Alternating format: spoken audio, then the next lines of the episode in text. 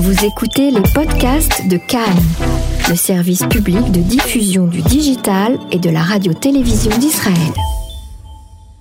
Tension au Moyen-Orient, les Iraniens présentent leur tir de missile comme la plus mesurée des ripostes parmi plusieurs options possibles. Pour le chercheur David Rigoulet-Rose, ces frappes iraniennes s'expliquent entre autres par la volonté d'envoyer un signal interne à destination de certaines populations de la République islamique. Oui, la riposte était attendue, pas forcément immédiate, mais là c'est une effectivement dans le selon le, communiqué de Mohamed Zarif, euh, euh, le ministre des Affaires étrangères, c'est euh, une réponse proportionnée euh, à, à, à, ce qui a été décidé par le président Trump pour éliminer le donc l'élimination du général Soleimani. Donc c'est c'est pas proportionné, ça veut dire qu'il y a eu une vingtaine de missiles qui ont été envoyés sur deux bases qui sont pas n'importe quelle base. C'est la grande base à el-Assad dans, dans la province d'Ambar et, et puis la base d'Irbil dans le Kurdistan. Donc euh, c'était une manière de répondre parce qu'il fallait répondre, il fallait donner des gages de toute façon à, l'opinion publique euh, iranienne euh, qui est, qui criait vengeance, mais en même temps elle est proportionnée. Alors ça ne signifie pas que c'est un solde de, tout compte, même si évidemment ce serait de la part des, des États-Unis, ce serait sûrement souhaité, mais en tout cas pour l'heure c'est effectivement la, la réplique immédiate qui a été donnée. Il y aura vraisemblablement autre chose plus tard. Mais en tout cas, pour l'instant, il y a une volonté de ne pas euh, euh, s'engager dans une logique d'escalade incontrôlée. Est-ce qu'on est certain qu'il y aura une réponse, euh, une autre réponse plus tard, ou bien est-ce que les Iraniens n'ont pas l'intention, malgré tout, de dire à l'opinion publique, regardez, nous avons réagi, nous avons tué des Américains, l'épisode est clos, parce qu'on imagine que le, dans quelle mesure on peut savoir si euh, aujourd'hui l'Iran est vraiment euh, prêt à une confrontation après l'assassinat Soleimani et donc après avoir vu que Donald Trump pouvait euh, passer à l'action? Oui, mais en, l'état, effectivement, y a les, les, Iraniens réagissent toujours à froid de toute façon. Là, il y avait une logique d'affichage hein, de part et d'autre d'ailleurs, parce que le président américain a minimisé. Euh, la gifle, selon les, la formule du guide, qui a été euh, euh, lancée aux Américains. Mais en même temps, quand on regarde, quand on écoute attentivement le discours du guide juste après l'assassinat du général Soleimani, il signale que c'est une gifle qui a été à ce qu'il s'est passé ce matin, à savoir les bombardements, n'est qu'une gifle infligée à l'ennemi, mais la vengeance implacable viendra plus tard. Donc il y a à n'en pas douter, ça n'est pas un solde de tout compte, hmm. et donc c'est ce qui suscite beaucoup d'interrogations et d'inquiétudes d'ailleurs, parce que évidemment c'est les Américains sont explosés, mais pas seulement les Américains, ce sont les alliés aussi des Américains dans la région, voire au-delà. Côté israélien, Benjamin Netanyahu affiche son soutien à Washington et souligne que Qassem Soleimani était responsable de la mort d'innombrables innocents. Il a déstabilisé de nombreux pays pendant des décennies. Il a semé la peur, la misère et l'angoisse et il préparait bien pire, affirme le Premier ministre. Et nous nous dressons fermement contre ceux qui veulent nous tuer. Nous nous dressons avec détermination, avec force. Quiconque nous attaque fera face à une riposte assourdissante. Propos donc de Benjamin Benjamin Netanyahou au forum Kohelet. Mais quel type de riposte pourrait être envisagé si au final l'Iran se dote un jour de l'arme atomique? C'est la question que pose le réserviste de Tsahal, Patrick Bétan, spécialiste de l'antiterrorisme. Il faut se rappeler que le vrai but des Iraniens est de développer une bombe atomique. Lorsque les Iraniens arriveront à ce stade, personne, même les Américains, pourront les menacer. Ce qui fait que ce qu'ils font maintenant, ce qu'ils font maintenant, c'est gagner du temps. Et ce qu'on voit, c'est une technique de dissuasion et ils vont essayer de faire croire qu'ils vont se venger et attaquer. La véritable raison pour laquelle hier ils ont attaqué, c'était seulement donner le feu vert à leur milice et aussi le terrorisme pour passer au plan B.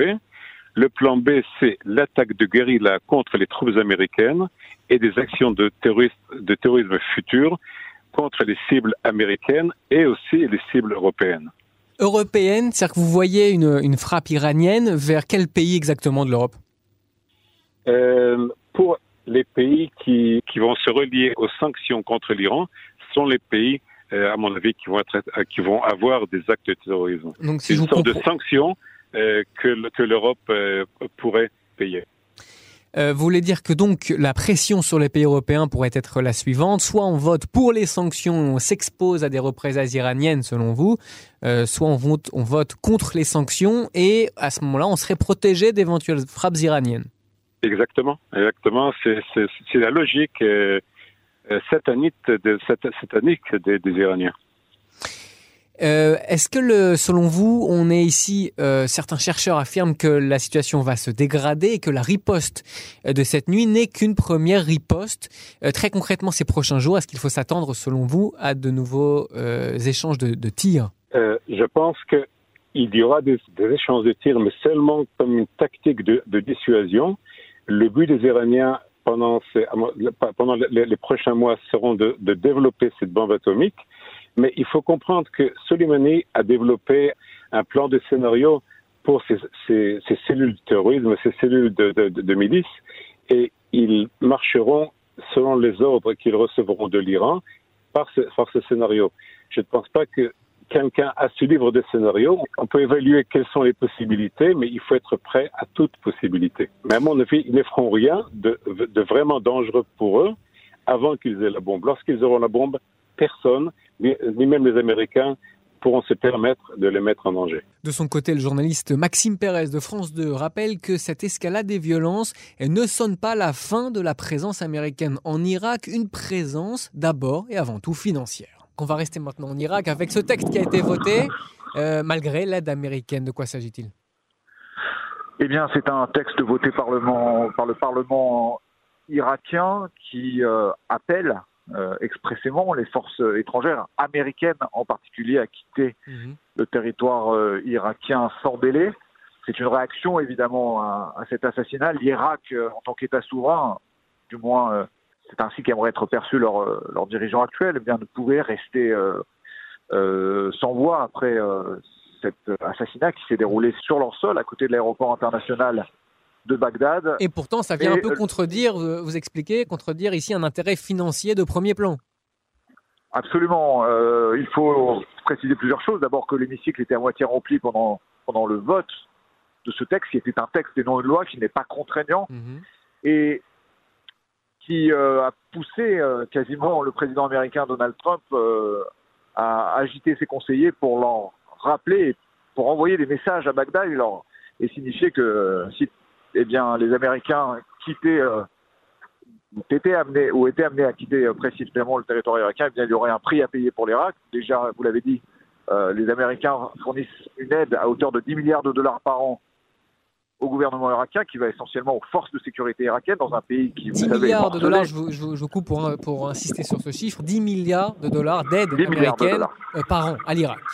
10 milliards d'aide américaine, ce qui est un, un montant considérable plus important que l'aide militaire américaine à Israël chaque année, mm. y compris si l'on ajoute l'aide militaire qui est accordée par exemple aux voisins égyptiens, toujours par les États-Unis. Donc c'est un, un pays euh, dans lequel les Américains investissent énormément de ressources, ils livrent du matériel euh, militaire de, de premier plan, notamment pour les forces terrestres, et on peut imaginer évidemment que les Américains abandonnent tout cela du jour au lendemain sans contrepartie.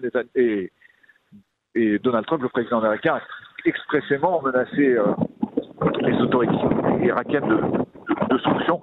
En tout cas, ce texte n'a pas de, réelle euh, valeur euh, juridique puisqu'il n'a pas été converti en loi et que c'est avant tout un, geste symbolique. Si demain les Américains devaient quitter le territoire irakien, les premières victimes seraient les populations chiites le gouvernement euh, à, composante, à composante sunnite euh, de, de, de, Bagdad et, et, et, cela ouvrirait évidemment la, la voie à, à, une emprise plus importante de, de l'Iran dans, dans, cette partie du, du Moyen-Orient. Mmh.